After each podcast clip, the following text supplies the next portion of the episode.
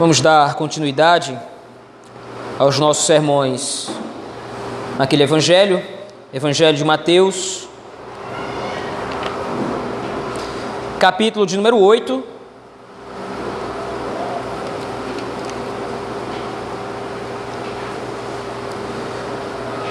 Versículos de 18 a 22.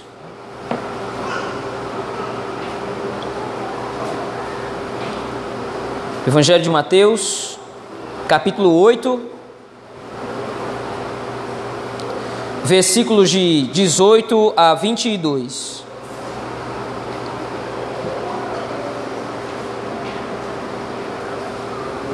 Assim nos diz a palavra do Senhor. Vendo Jesus muita gente ao seu redor, ordenou que passassem para outra margem. Então, Aproximando-se dele, um escriba disse-lhe: Mestre, seguir-te-ei para onde quer que fores. Mas respondeu-lhe Jesus: As raposas têm seus covis, e as aves do céu ninhos, mas o filho do homem não tem onde reclinar a cabeça. E outro dos discípulos lhe disse: Senhor, permite-me ir primeiro sepultar meu pai? Replicou-lhe, porém, Jesus: Segue-me e deixa aos mortos o sepultar os seus próprios mortos. Até aqui a leitura da palavra do Senhor, meus irmãos. Vamos nesse momento orar ao nosso Deus, pedindo-lhe que seja favorável a nós na meditação da Sua palavra. Oremos ao Senhor. Pai de amor e de graça, temos lido a Tua palavra, temos lido a Escritura. É a Tua palavra, ó Deus, que recebe a promessa de não voltar para ti vazia, antes cumpre todo o propósito para o qual foi enviada. Pedimos a Deus então que o Senhor seja misericordioso conosco, dando-nos a instrução na tua palavra pela iluminação do teu espírito, a fim de que possamos então te glorificar, entendendo e através do texto sagrado. Assim oramos, no nome de Cristo, teu Filho. Amém.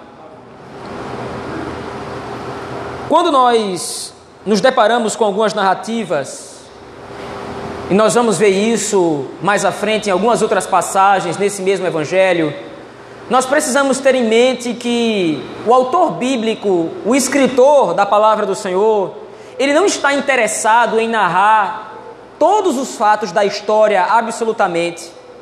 Ele não está interessado em descrever todos os detalhes da história da humanidade desde a criação até o presente momento. O autor bíblico, ele está sendo guiado pelo Espírito Santo a escrever aquilo que ele percebe da história como sendo útil ao povo de Deus para a sua edificação e para o seu fortalecimento, entendendo que o Senhor está guiando toda a história para o cumprimento dos seus propósitos e para o cumprimento dos seus objetivos. Quando nós chegamos, por exemplo, ao Evangelho de Mateus, exatamente nesse trecho que nós acabamos de ler, nós vamos perceber que há uma mudança de tema abrupta que o evangelista está fazendo aqui. Lembre-se, como nós vimos no domingo passado, no capítulo anterior, Mateus, no capítulo anterior não, nos, nas sessões anteriores ou nos versos anteriores, Mateus se preocupou em substanciar ou corroborar o argumento de Cristo de que ele tem a autoridade da parte de Deus como o rei prometido.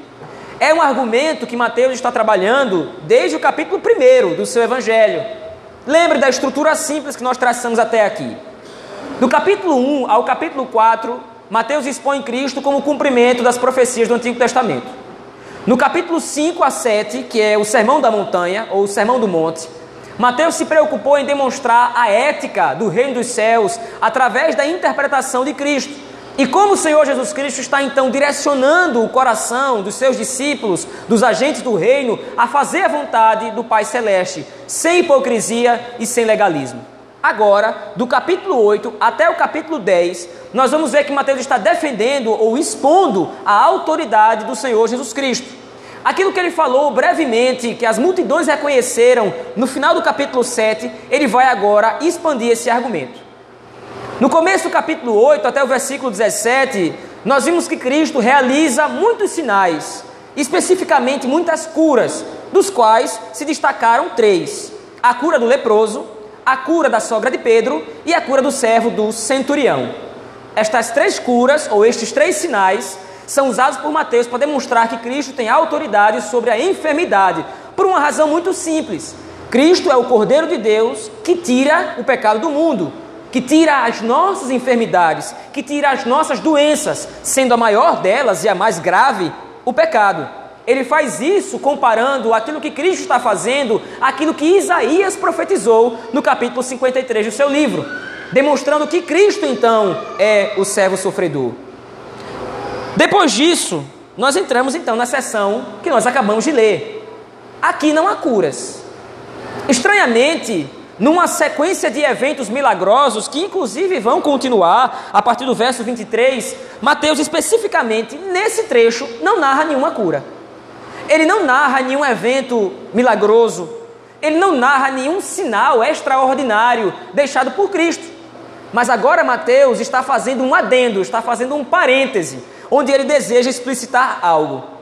Nessa narrativa, ou nesse evento, volte seus olhos ao texto comigo, o Senhor Jesus Cristo, após ter descido das montanhas, após ter descido daquele planalto, agora está se dirigindo para percorrer a terra de Israel, para percorrer aquelas terras, para pregar o Evangelho.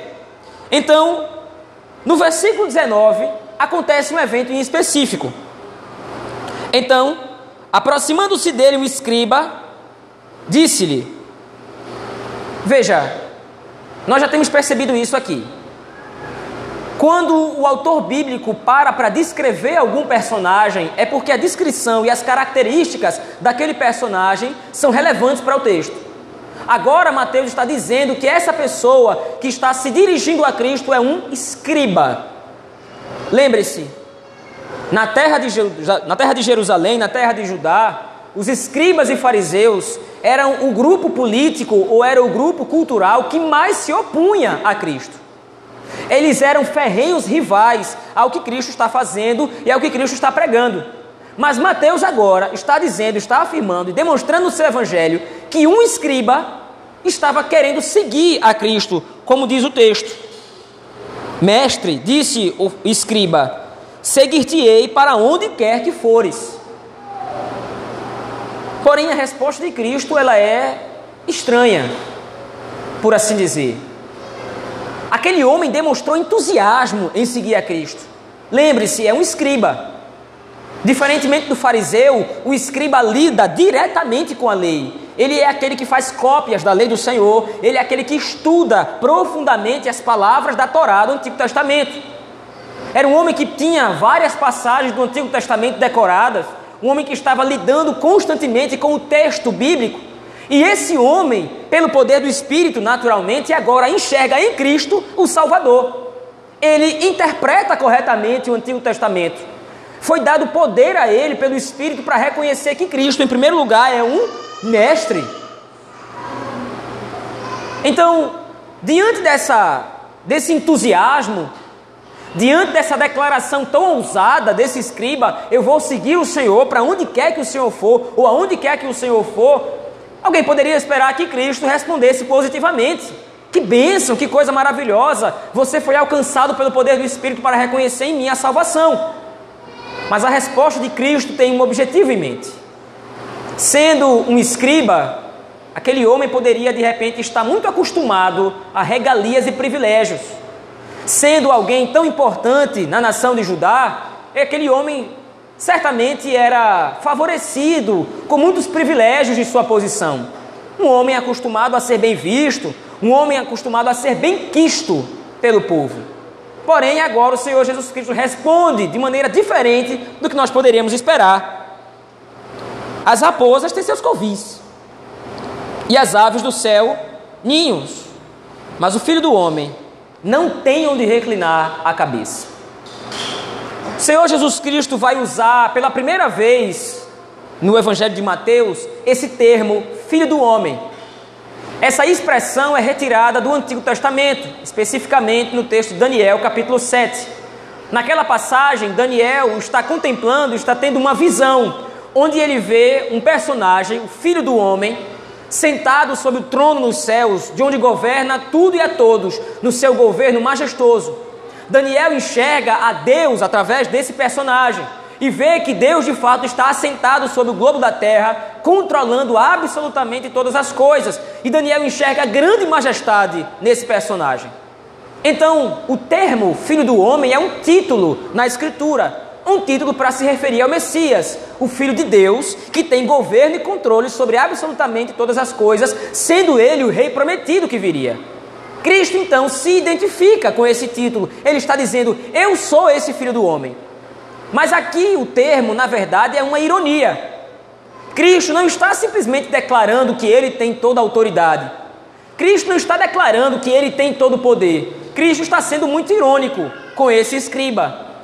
Olha, você é acostumado com privilégios, você é acostumado com regalias. Eu sou o Messias prometido, mas eu não tenho onde reclinar a cabeça. Enquanto que os animais tem os seus lugares devidos de repouso. Eu não tenho. Noutras palavras, o que Mateus está elucidando, o que Mateus está esclarecendo aqui, através da pergunta do escriba, ou da afirmação do escriba e da resposta de Cristo, é que Cristo está demonstrando o custo do discipulado. O quanto custa seguir a Cristo? Para o fariseu, ele vai ter que abrir mão de todas essas regalias. Ele vai ter que abrir mão de todo esse conforto, ele vai ter que abrir mão de toda essa situação estável politicamente que ele goza, que ele usufrui. Para que ele possa então seguir a Cristo, ele vai ter que dar as costas a todo o conforto, ele vai ter que dar as costas a tudo aquilo que lhe dá uma situação tão favorável nesse mundo, e vai ter que seguir a Cristo, que nesse mundo não tem onde reclinar a cabeça. Ora, lembre-se mais uma vez do contexto em que o Evangelho de Mateus é escrito. Mateus está escrevendo o seu Evangelho para cristãos, para a igreja de Roma, que era composta na sua maioria por judeus, mas também composta por gentios. E agora, dada essa mistura, alguns problemas estão começando a acontecer na igreja e Mateus está então costurando a unidade da igreja. Não, judeus e gentios, ambos são chamados à salvação por Cristo. Mas de maneira mais aprofundada, de maneira mais detalhada, agora Mateus está demonstrando para aquela igreja os custos do discipulado. Vocês estão sendo perseguidos, vocês estão sendo mortos até por causa do Evangelho, mas esse é o custo por seguir a Cristo. Quando vocês optaram por seguir o Senhor, quando o Espírito Santo fez vocês optarem por Cristo, escolherem a Cristo, colocando no coração de vocês a fé para enxergar Cristo como Redentor e como Messias, vocês assumiram o ônus da jornada cristã. O próprio Filho do Homem, o próprio Cristo, não tem estabilidade, entre aspas. O próprio Filho do Homem, o próprio Cristo, não tem onde reclinar a cabeça. Isto é, o Criador de todas as coisas, o Senhor sobre todas as coisas, é maltratado, é perseguido, é violentado pelos homens. Os inimigos do reino maltratam a Cristo. Os inimigos do reino não querem ver Cristo pintado de ouro colocando uma linguagem muito popular. E agora toda essa verdade está sendo exposta para esse escriba. Você realmente quer me seguir? Diferentemente dos benefícios que você usufrui sendo fariseu, sendo escriba. Se você realmente me seguir, se prepare para ser perseguido. Quando Cristo coloca aqui, é importante que se diga isso, quando Cristo coloca aqui nesse verso 20 essas dificuldades, de que ele não tem onde reclinar a cabeça e seus seguidores provavelmente também não terão. Cristo não está falando de tribulações outras. Cristo não está falando de dificuldades naturais que nós enfrentamos por estar num mundo caído e corrompido pelo pecado. Nós já vimos, por exemplo, no capítulo 7, a partir do versículo, a partir do versículo 24, que o Senhor Jesus Cristo já prometeu estabilidade para todos aqueles que o seguem, isto é, mesmo diante das tribulações, mesmo diante das lutas naturais desse mundo, das dificuldades desse mundo, aquele que pratica as palavras do Senhor tem segurança. Mas agora Cristo não está se referindo a essas dificuldades naturais. Cristo está se referindo à perseguição, Cristo está se referindo a dificuldades por causa do Evangelho. Não é, não é preciso ir muito além disso para nós já percebermos a implicação desse texto para as nossas vidas. Nós estamos vivendo num mundo onde torna-se cada vez mais evidente que seguir a Cristo é desconfortável para as pessoas lá fora. Professar a fé em Cristo hoje em dia é como se fosse uma declaração de rebelião. O que parece ser uma contradição, porque nós sabemos bem que Cristo é o verdadeiro Rei. Nós sabemos que Deus é o Senhor sobre todas as coisas. Então, todo aquele que não se submete a Deus em Cristo é que é o rebelde. Mas lembre-se, chegar à compreensão de que Cristo é o Salvador, chegar à compreensão que Cristo é o Messias, não é algo que pode ser feito através do intelecto humano.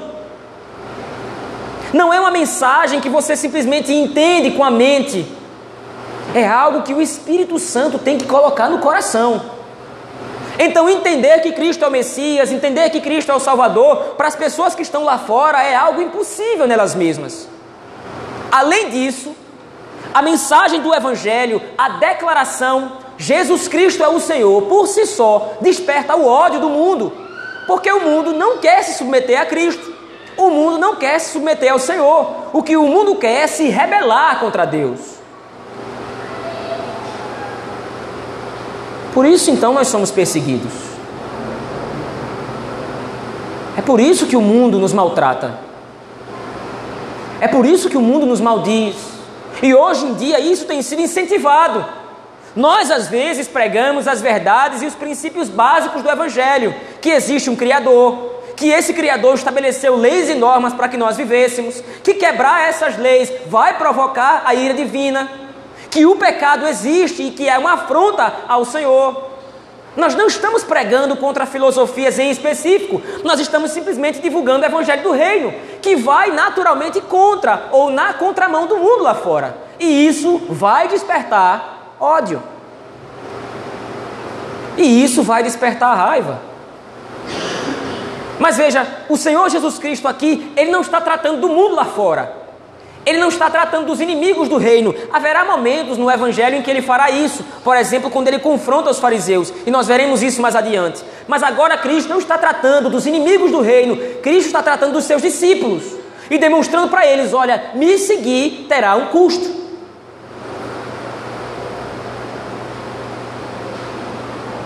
As tribulações e perseguições em prol do Evangelho separam os meninos dos homens.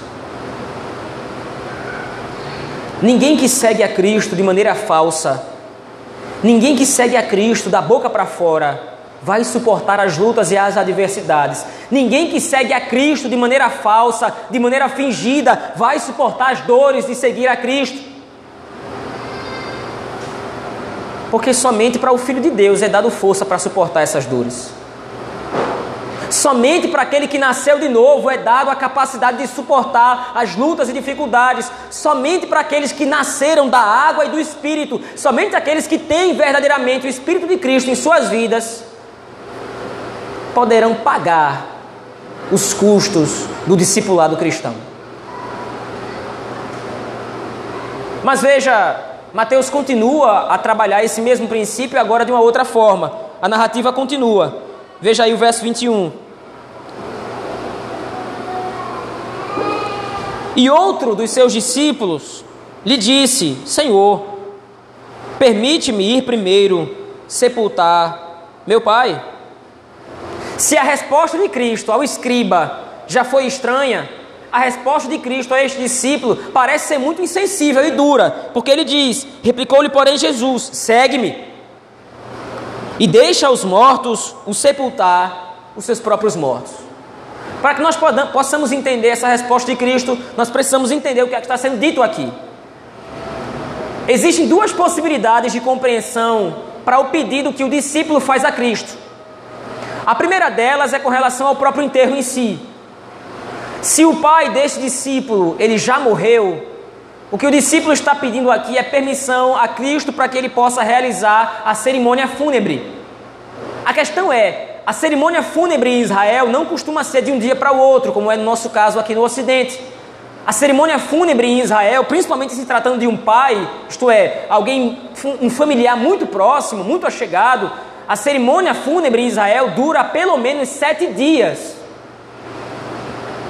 E tem de haver toda uma dedicação cerimonial, uma dedicação exclusiva da família a todo esse processo fúnebre, para que seja demonstrado então a honra aos pais. A segunda possibilidade, e é a que os comentaristas mais defendem quando analisam esse texto, é de que, na verdade, o discípulo está pedindo a Cristo para que ele espere que o seu pai morra e possa enterrá-lo, para que então ele possa resolver a sua vida e possa então dedicar-se ao ministério discipulado ou ser discípulo de Cristo. Não importando qual, duas, qual das duas opções nós escolheremos como correta interpretação do texto, o ponto central desse pedido do discípulo para Cristo é de que ele primeiro quer resolver a sua vida, ele primeiro quer resolver os seus assuntos, para que depois então possa seguir a Cristo de maneira integral. Só que o discipulado cristão, o seguir a Cristo, exige exclusividade.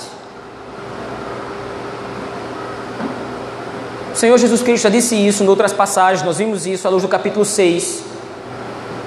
Ninguém pode servir a dois senhores. Ninguém pode adorar a Deus e as riquezas, a Deus e ao mundo, a Deus e aos prazeres. Mas veja, o pedido do discípulo aqui é um pedido legítimo. Ele simplesmente quer enterrar o seu pai. Mas para ele não está simplesmente querendo atender ao mandamento bíblico de honrar o pai. Ele quer esperar que haja uma circunstância confortável na sua vida que o permita então seguir a Cristo. Ele está aguardando um momento propício para que então possa dedicar-se exclusivamente a Cristo. Só que o Senhor Jesus Cristo responde: olha, esse momento não existe. Nunca vai existir um momento propício, agradável, em que você vai poder se dedicar exclusivamente a Cristo. Não, agora eu consegui resolver toda a minha vida, como nós vamos ver nas aplicações. Agora eu consegui resolver toda a minha vida, agora eu posso me dedicar exclusivamente ao Senhor. Não funciona assim. Ou você está disposto a abrir mão de tudo agora para seguir a Cristo, ou não siga. Ou você está disposto agora a viver para a glória de Deus, dedicando-se exclusivamente ao Senhor, ou você não vai seguir a Cristo. É importante dizer o seguinte: Cristo aqui não está sendo contra nós termos projetos, nós termos planos pessoais. O ponto aqui não é esse. A questão que o Senhor Jesus Cristo coloca aqui é que a maior preocupação de um discípulo dele é servir ao Senhor.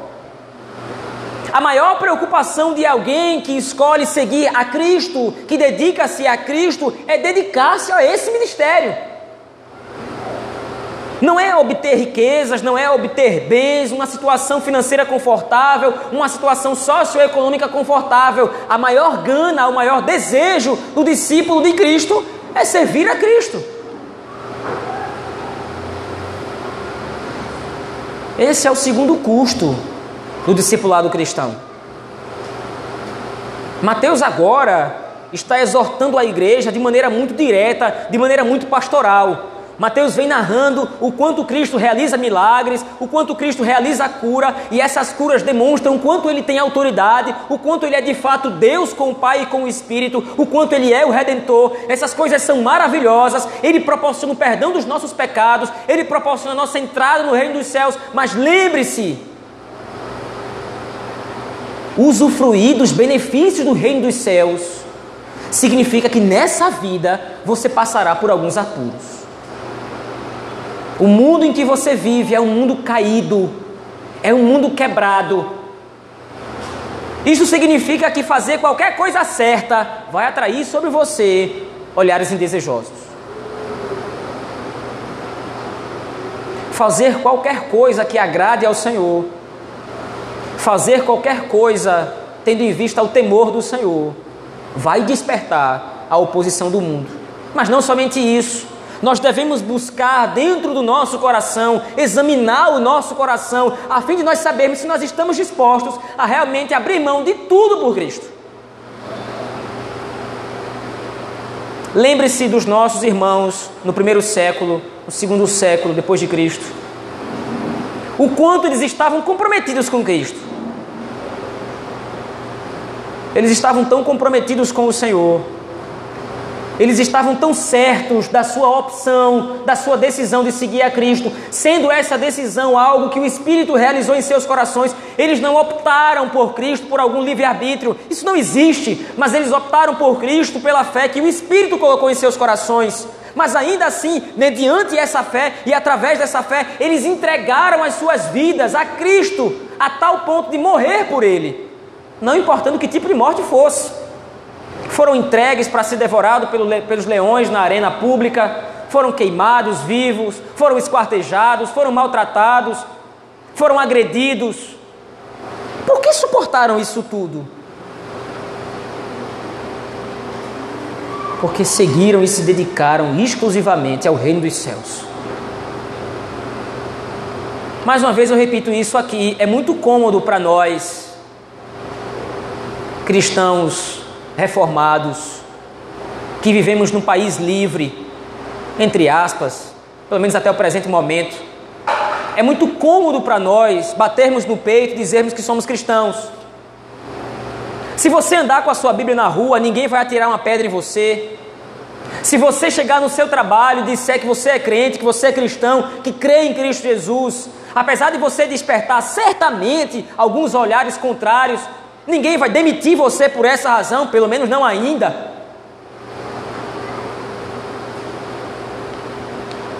Às vezes nós não estamos refletindo bem sobre qual é o custo de seguir a Cristo. E por isso, então, às vezes, o Senhor permite que nós sejamos lembrados dessas coisas. Por isso, então, às vezes, nós somos perseguidos nos nossos ambientes escolares, nos nossos ambientes de trabalho, nas nossas casas, às vezes, por até parentes. Às vezes, o Senhor nos faz lembrar, através da perseguição, que custa muito seguir a Cristo.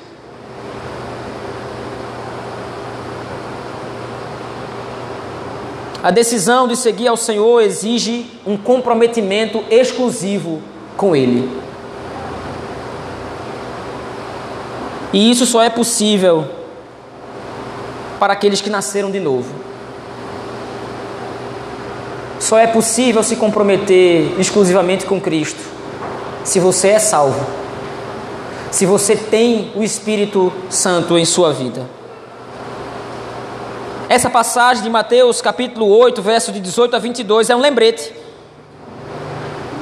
Um lembrete que nós devemos sempre revisitar e sempre ler. Um lembrete de que custa caro seguir ao Senhor.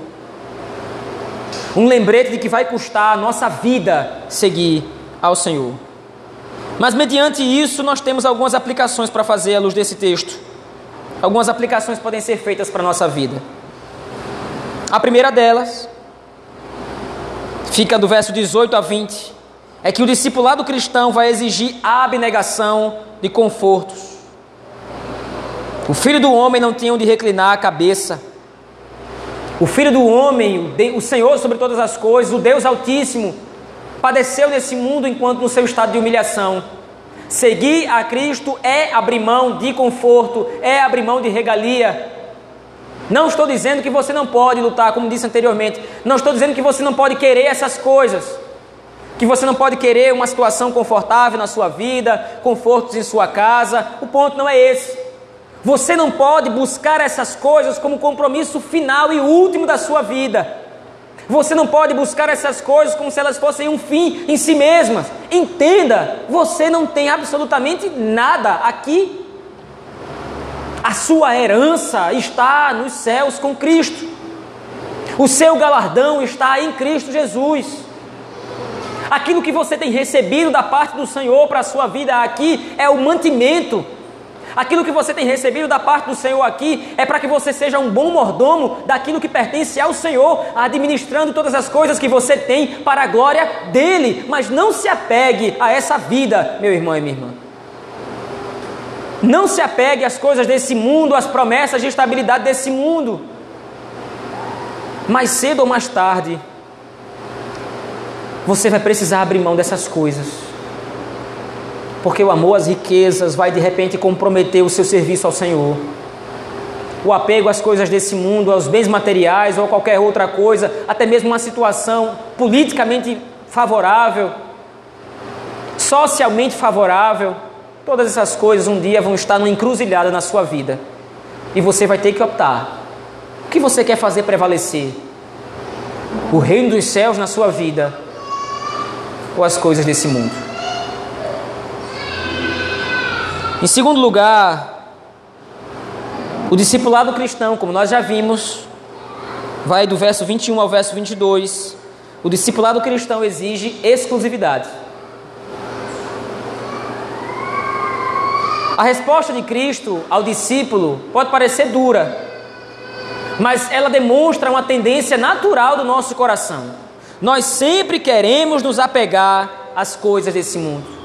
Nós sempre queremos colocar dificuldades para seguir a Cristo, ou, em outras palavras, nós sempre queremos primeiro enterrar os mortos. Vou dar alguns exemplos.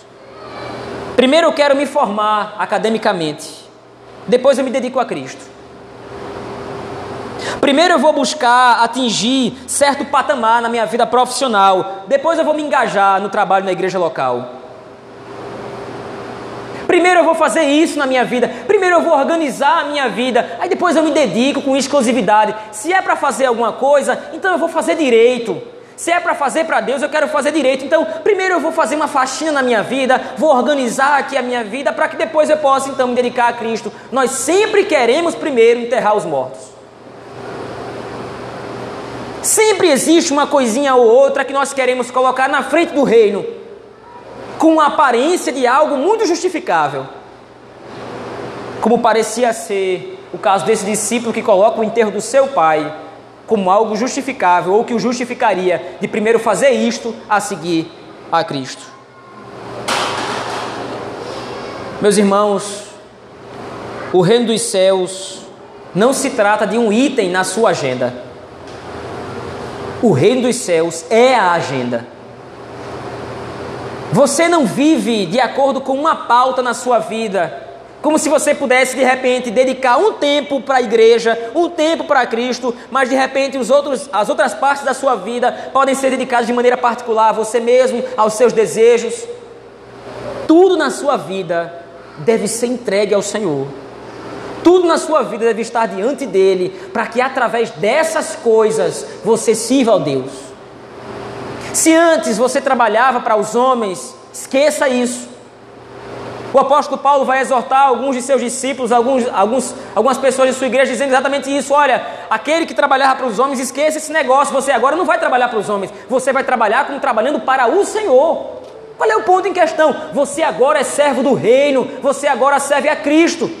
Você não vive mais para si mesmo. Você agora dedica-se exclusivamente ao Senhor através dessas coisas.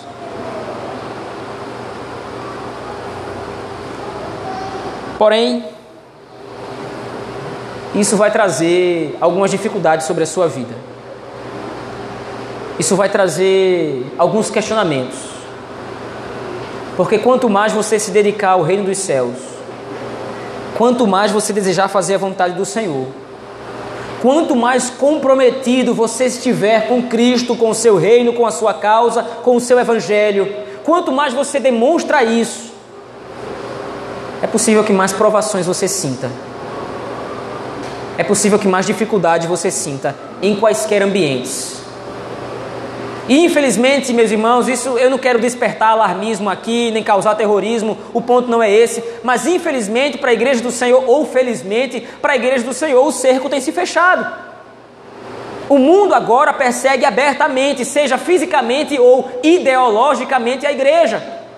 Os valores e os princípios que nós defendemos à luz da Escritura vão ser terminantemente rechaçados e malquistos pelo mundo. Isto é, todo aquele que defender a verdade do Evangelho vai ser perseguido de um jeito ou de outro, mais cedo ou mais tarde, num momento ou no outro da sua vida e nos ambientes mais diversos.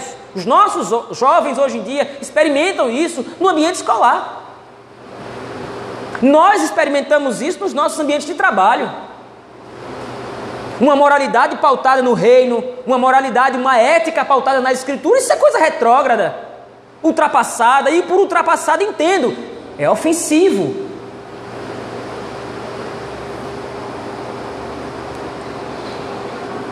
Lembre-se,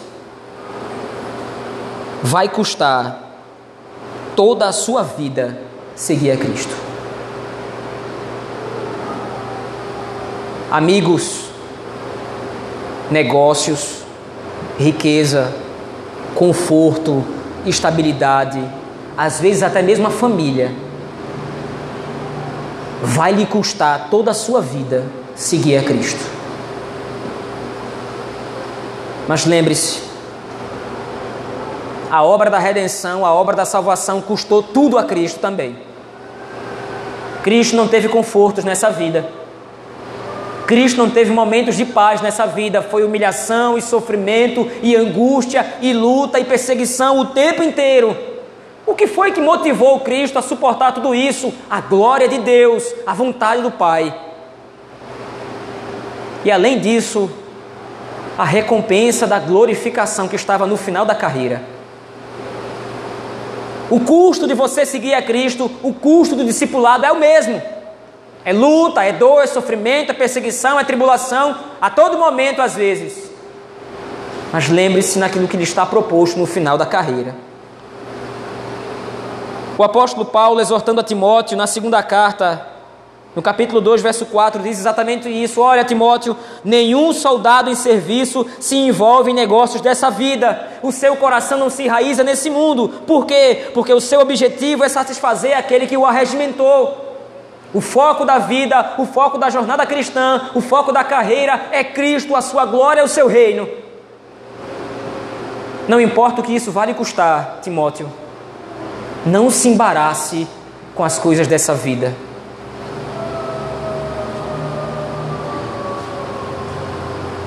Quero concluir aqui, meus irmãos. O grupo Logos, muito conhecido dos irmãos, Parafraseando a passagem paralela de Mateus capítulo 8, verso 18 a 22, o texto de Lucas, tem uma música cujo refrão diz o seguinte: Quem em Cristo põe a vida não pode mais olhar para trás, pois quem é o mestre deu a mão, trabalho certo e perto, tem serviço e profissão. Se você entregou sua vida a Cristo, se você entregou sua vida ao Senhor, se você tem posto a mão no arado, não dá mais para olhar para trás. Não é um caminho que haja retorno. Não existe uma volta.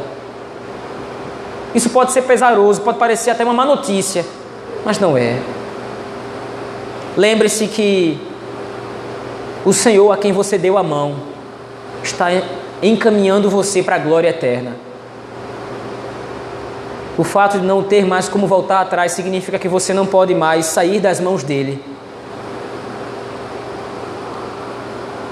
O texto de Mateus, capítulo 8, verso 18 a 22, nos lembra dos custos do discipulado. Custos que, se nós formos verdadeiros cristãos, nós não vamos nos importar em pagar.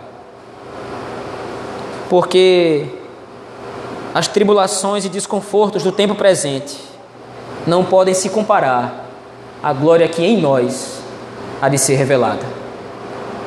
Aquele que decidiu não ter nada nesse mundo, aquele que decidiu não ter nem onde reclinar a cabeça, optou fazer assim para que nós pudéssemos repousar na glória eterna. Vamos orar ao Senhor, meus irmãos. Pai sublime, Obrigado, Senhor, por nesta manhã nos ter lembrado dos custos do discipulado. Obrigado, Senhor, por nos ter lembrado o quanto nós devemos padecer pelo Teu nome. Sabendo que todo sofrimento, toda luta, toda perseguição, todo custo de seguir a Cristo não pode sequer ser comparado àquilo que está proposto para nós no novo céu e nova terra. Fortalece, Senhor Deus, o nosso coração. Fortalece a nossa fé para que nós possamos te servir diariamente, de maneira exclusiva, com comprometimento total contigo, com o teu reino, para a tua honra e para a tua glória. É assim que nós oramos. Em nome de Cristo, teu Filho. Amém.